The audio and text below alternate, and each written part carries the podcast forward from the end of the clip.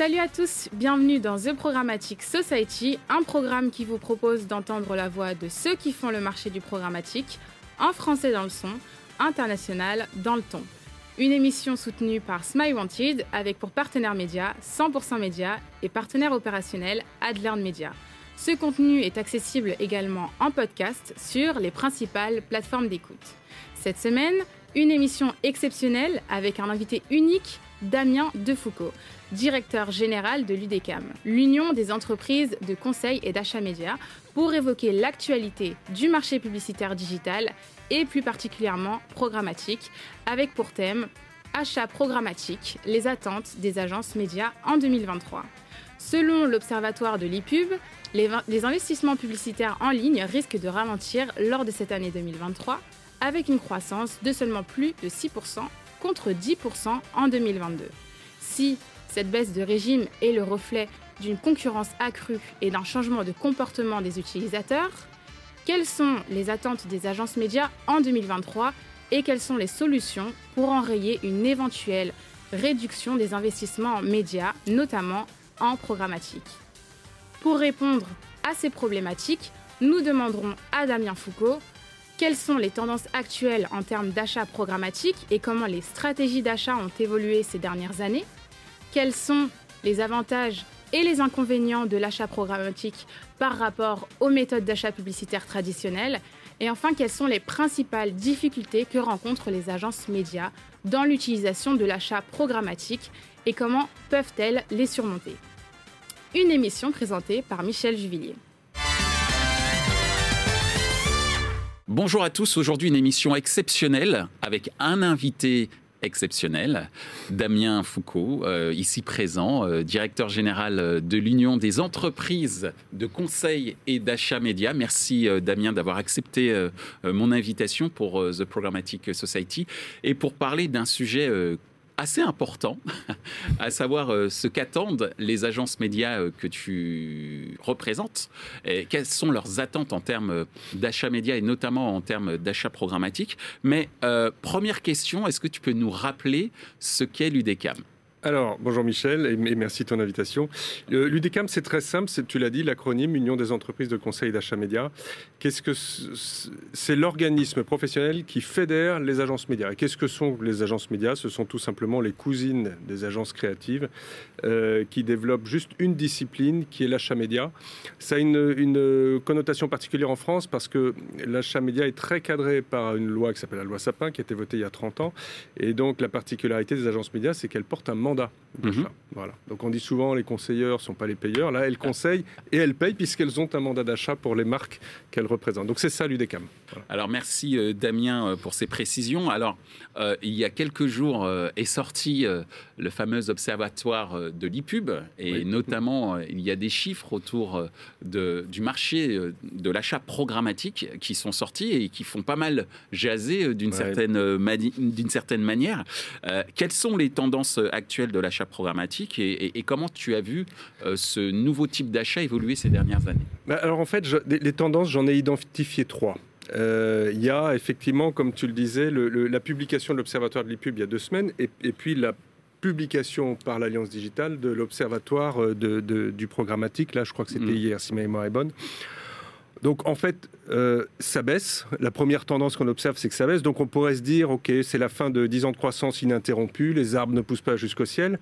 Euh, et à mon avis, c'est juste une pause. Parce qu'en fait, le propre du programmatique, c'est que ça fait gagner euh, du temps à tout le monde, quand c'est bien fait naturellement.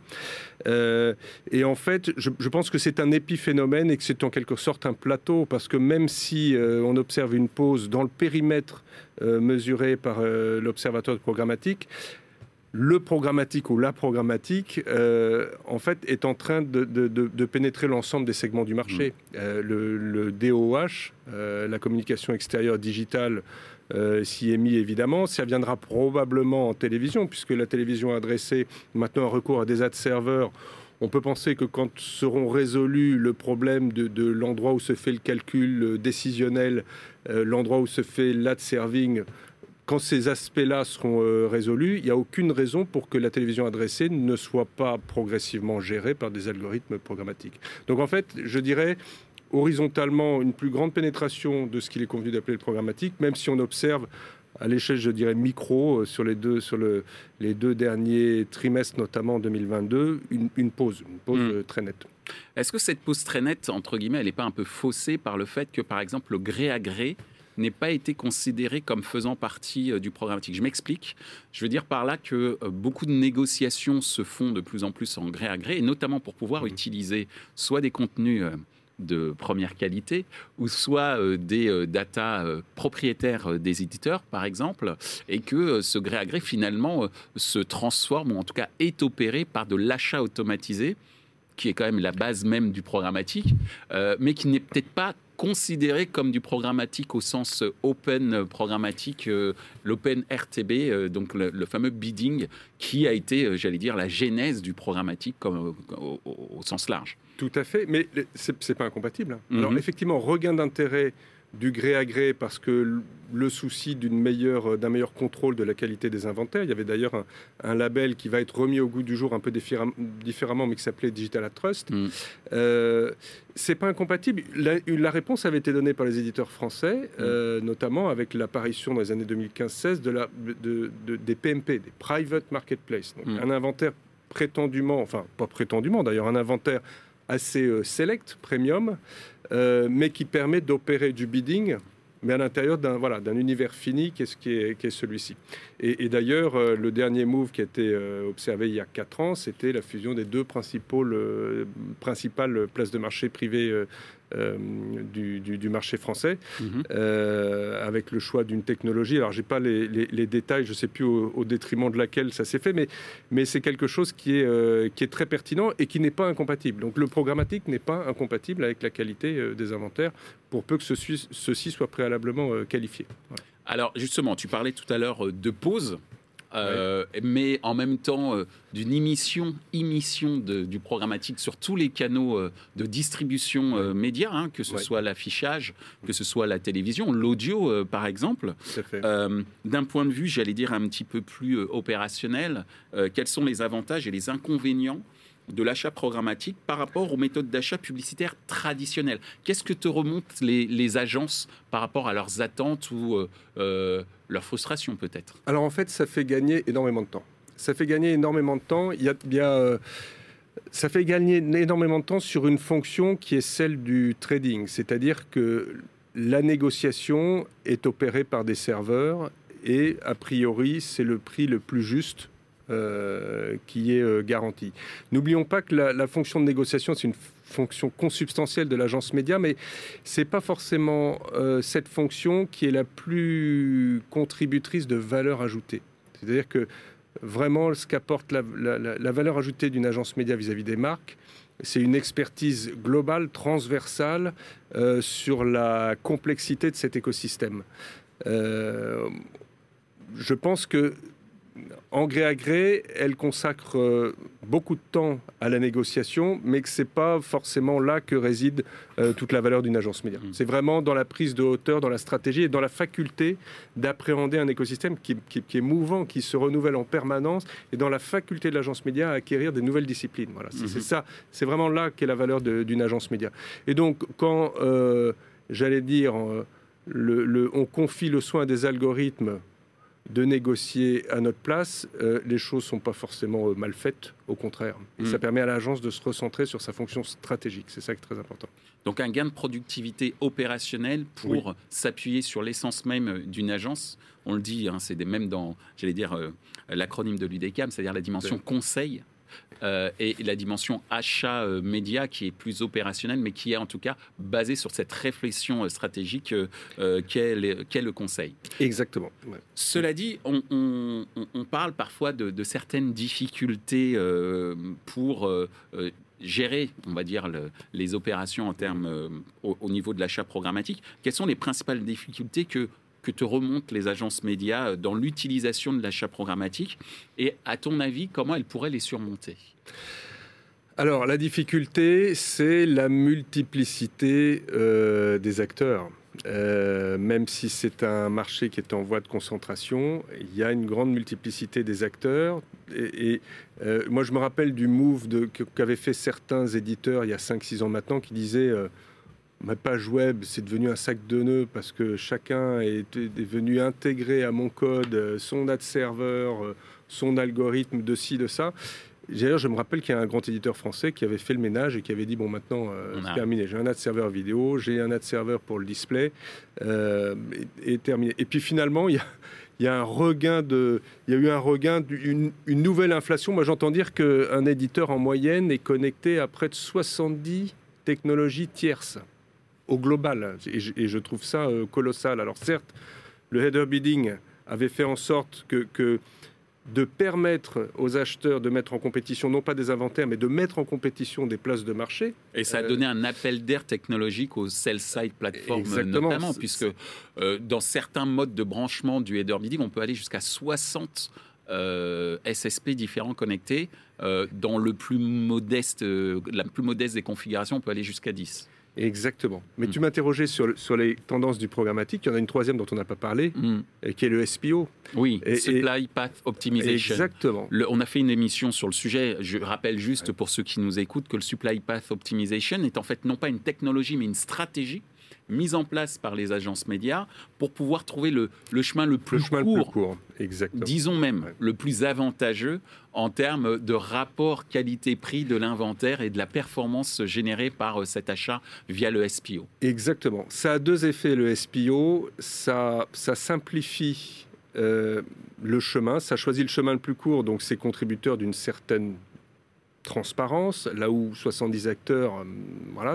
Et puis deux, ça désintermédie un petit peu parce que le propre de l'automatisation, c'est de faire en sorte que les serveurs fassent le, boulot des hommes mm. euh, de façon plus rapide sur certaines tâches où c'est pertinent, euh, mais en contrepartie, c'est très consommateur de ressources machines. Mm. Et, et, le SPO, en ce qu'il simplifie, est aussi un facteur, le mot est très à la mode, mais c'est pas grave, une tarte à la crème, c'est aussi un, facteur de sobriété euh, technologique, tout simplement. Mmh. Et, en, cette période de, réflexion sur la sobriété euh, technologique et donc sobriété également euh, énergétique et donc on va dire un bienfait ou en tout cas une protection de l'environnement, euh, c'est un sujet qui est quand même euh, aujourd'hui clé et on voit d'ailleurs de plus en plus d'acteurs s'emparer sur un plan technologique euh, d'une opportunité, en tout cas pour le marché publicitaire, à être moins gourmand en énergie, en gaspillage de diffusion publicitaire. Exactement.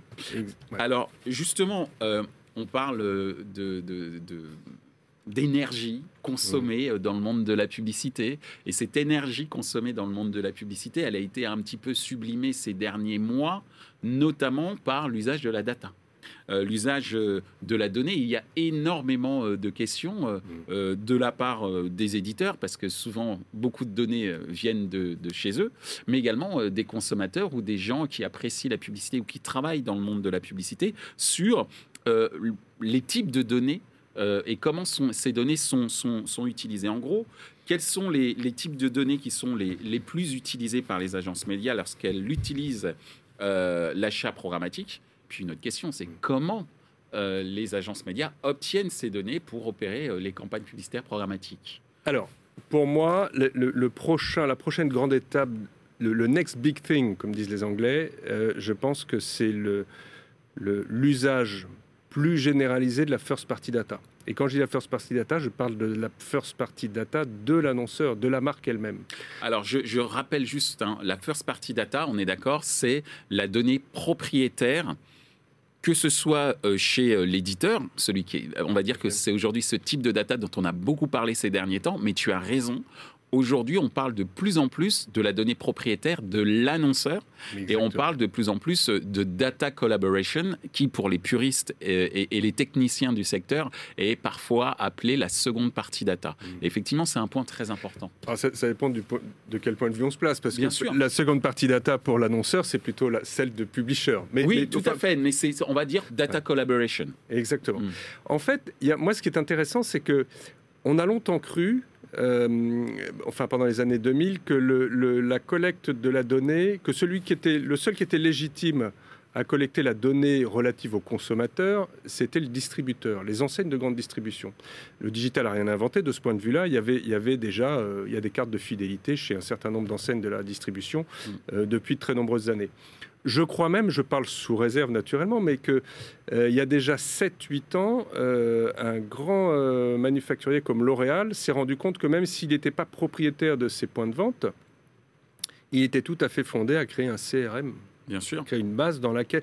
Et qu'il a créé à travers, si je ne me dis pas de bêtises, à travers une enseigne qui s'appelait le Club des créateurs de beauté dans les années 2000. Et qui était très axé justement sur l'exploitation euh, de la donnée des utilisateurs pour euh, euh, développer, j'allais dire, euh, leurs euh, assets euh, CRM, mais également la distribution de leurs produits via Internet en France et à l'étranger d'ailleurs. Exactement. Et donc en fait, je ne sais pas si L'Oréal a été le pionnier, mais en tout cas, moi, ça, ça m'avait surpris à l'époque.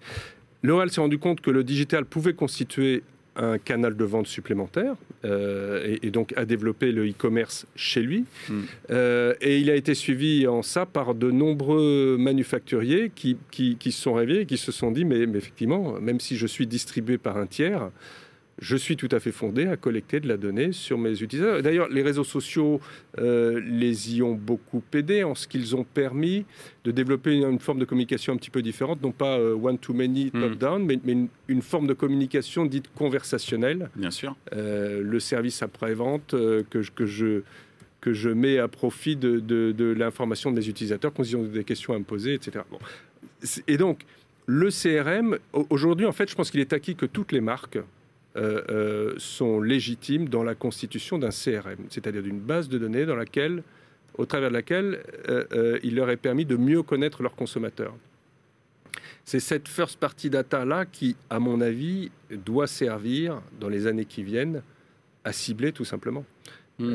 après, il y aura toujours le même stack technique dont je suis pas très familier, des data clean room, des gens qui connectent les données entre elles, le fameux lookalike. alike dans le respect des règlements euh, sur la protection des données euh, naturellement. Mais je pense que c'est ça la prochaine étape. Je pense que la prochaine étape, c'est la faculté pour l'annonceur et son agence d'exploiter la donnée de CRM à des fins de ciblage et à des fins de développement des campagnes de communication.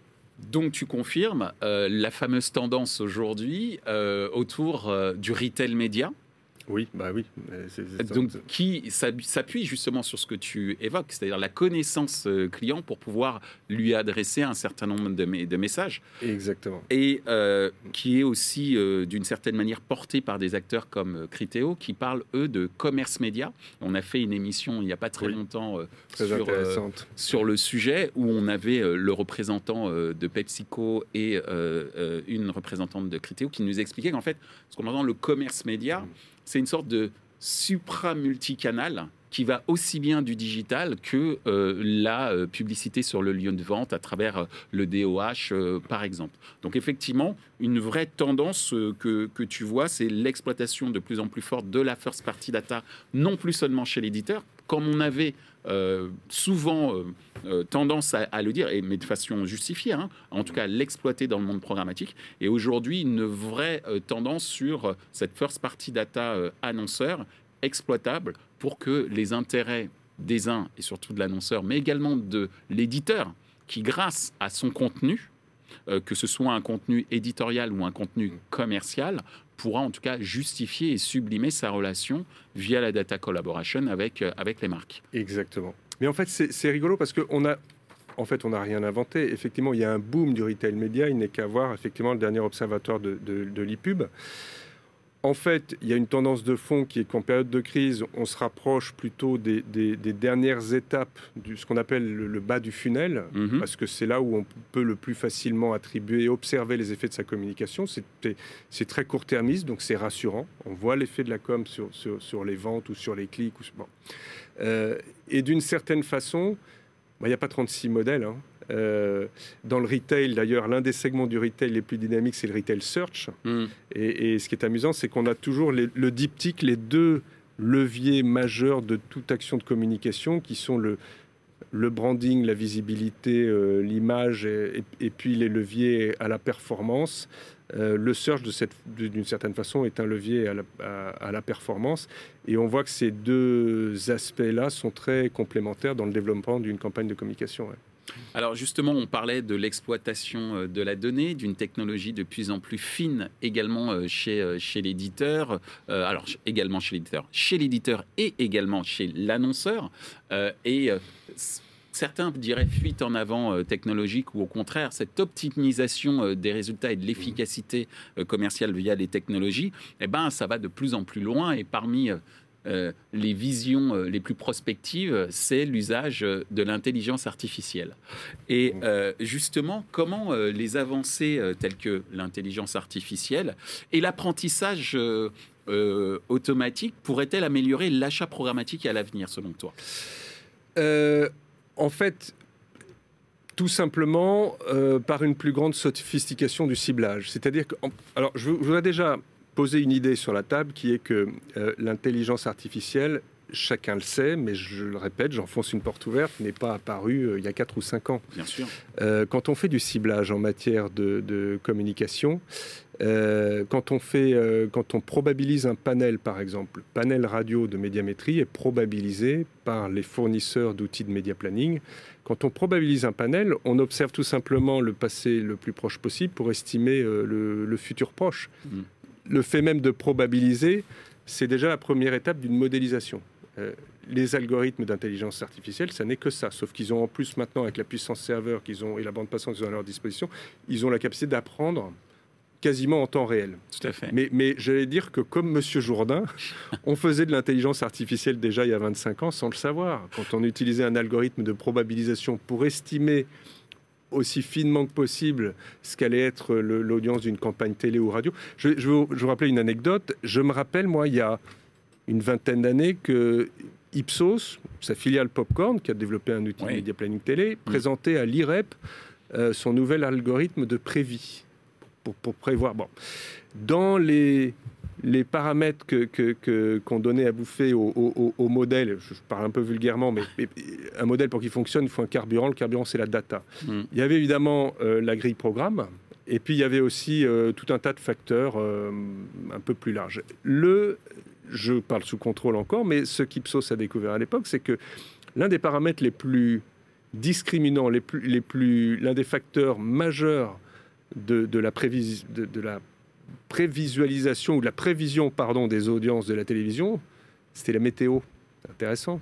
Chose qu'on retrouve d'ailleurs euh, dans le monde euh, programmatique, hein, euh, j'allais dire digital. C'est-à-dire que la data la plus fiable, en tout cas l'une des plus utilisées, euh, euh, c'est la météo. Il y a énormément d'études de cas, euh, j'allais dire depuis plus de dix ans, qui démontrent qu'effectivement l'élément météo est très important sur le programmatique. Et il était déjà, c'est ce que tu viens de nous expliquer, dans le domaine de la prévision d'achat dans le monde, dans le monde télé. Effectivement. Tu voulais rajouter non, Ce qui serait intéressant, c'est qu'il y a d'autres sources de données qui sont potentiellement exploitables en matière d'intelligence artificielle affectées à l'optimisation des, plans médias, c'est euh, la veille publicitaire. Euh, Kantar ou Nielsen euh, stockent en permanence, en temps réel, l'ensemble des campagnes et des, et des, occurrences publicitaires diffusées sur tous les leviers possibles et imaginables. On va peut-être découvrir que euh, ce qui est le plus générateur d'efficacité, c'est le fait de pouvoir annoncer euh, dans des écrans publicitaires ou sur des supports sur lesquels je suis, moi, annonceur, plus isolé de mes concurrents. Il y a aussi ce paramètre-là de, de, l'encombrement publicitaire. Quand je prends la parole, à iso-budget, quand je prends la parole en même temps que mes concurrents, euh, eh bien, j'ai plus de mal à développer de la visibilité. C'est normal. Donc, l'exploitation de ce type de données à des fins d'optimisation grâce à l'intelligence artificielle des campagnes médias, ça, ça va devenir très très intéressant. Le pendant, il ne faut pas mm. oublier, c'est qu'attention, c'est consommateur de ressources machines. Donc j'allais dire euh, attention à l'empreinte carbone, parce que d'un côté, on est, euh, pardonne-moi cette parenthèse, mais mm. on est en train de, de, de mettre la pression à tous les médias à raison pour diminuer au maximum l'empreinte carbone de la communication. Moi, je ne sais pas quelle est euh, la ressource machine mobilisée par ChatGPT, par exemple. Mm. Mais, j'allais dire, il ne faudrait pas être borgne dans, l'observation qu'on fait de, de, la mesure carbone de ce marché. Mm. Est-ce qu'on ne pourrait pas se dire que, d'une certaine manière, la force des technologies aussi, c'est de se remettre un petit peu euh, en cause de temps en temps avec ce nouveau besoin qu'est j'allais dire, une sorte de sobriété énergétique et que la prime future sera aux technologies publicitaires.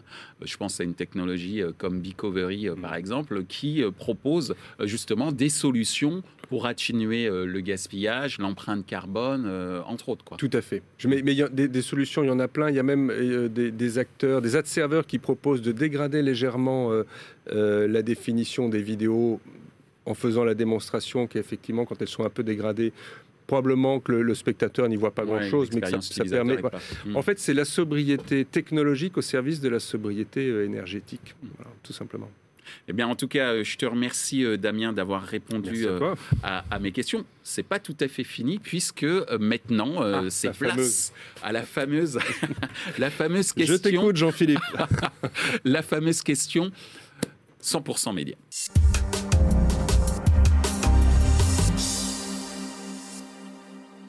Bonjour. Les chiffres de l'Observatoire de l'IPUB du SRI ainsi que les baromètres de l'Alliance digitale ont montré un ralentissement en 2022 du programmatique au profit du gré à gré. Pensez-vous que cette tendance est durable et dans quel cas les agences médias doivent-elles se réorganiser pour répondre à cette nouvelle demande des annonceurs? Merci. Alors, euh, c'est vrai que tu y as un peu répondu. Euh, cela dit, mm. dans la question de Jean-Philippe, ce qui est assez intéressant, c'est la notion de réorganisation des agences du fait de cette progression du gré à gré, même si tu nous as expliqué qu'il y avait une certaine pause. Attention, tu as 60 secondes pour répondre. Top chrono. Alors moi, je pense que c'est une pause tout simplement. Euh, je, pense que c'est une pause qui est inspirée par le réflexe qu'on a eu en période de crise et d'absence de visibilité. C'est vrai que le, je vais encore enfoncer une porte ouverte, mais euh, l'irruption du conflit euh, ukrainien euh, dont on ne savait pas comment on serait impacté et dont on a compris, on a mis quelques mois à comprendre qu'en fait ça allait engendrer un phénomène d'inflation économique, à commencer par l'inflation des tarifs de l'énergie. C'est ça qui a créé une espèce de ralentissement au deuxième semestre 2022, comme tous les, tous les médias l'ont observé. Pour autant, je pense que c'est qu'une pause et que ce manque de visibilité, il y a eu un retour back to basics, il y a eu un retour vers le, gré à gré parce qu'on s'est dit, oula, c'est le meilleur moyen de, de, s'assurer euh, de la qualité des inventaires qu'on achète. Et après tout, il vaut mieux y regarder de plus près, avec la présomption qui est probablement pas fondée que le programmatique euh, ne sert qu'à acheter des inventaires euh, moyens. Je ne suis pas sûr de ça. Donc pour moi, c'est une pause. Voilà, c'est un palier, mais le programmatique va continuer, bien sûr. Eh bien, merci euh, Damien euh, de nous avoir éclairé sur euh, les attentes des agences médias, parfois leur frustration, mais également les émulations euh, grâce à la euh, technologie, euh, grâce aux technologies publicitaires, que ce soit en termes d'efficacité, marketing, que ce soit en termes de meilleure connaissance de ses clients, on a notamment parlé de la first party data côté annonceur, ou que ce soit en termes de sobriété énergétique, qui est l'un des prochains défis pour l'ensemble des acteurs du marché dont les agences médias. Donc je te remercie Merci à toi, Michel. fois, de nous avoir sensibilisés sur le sujet. Merci. Je vous dis à très bientôt. Merci euh, d'être euh, toujours aussi fidèles et de plus en plus nombreux à nous regarder ou nous écouter euh, sur les principales plateformes de podcast. Et je vous dis donc à très bientôt. Ainsi s'achève ce débat autour de l'achat programmatique et des attentes des agences médias en 2023. Cette émission vous a été présentée par Michel Juvillier. Ce contenu est accessible en podcast sur les principales plateformes d'écoute. Merci à Smile Wanted pour leur soutien ainsi qu'à nos partenaires médias 100% Média et partenaires opérationnels AdLearn Media. Merci également à l'ensemble des équipes d'Altis Media pour la réalisation de ce programme. Post-production, traduction et sous-titrage par Uptown.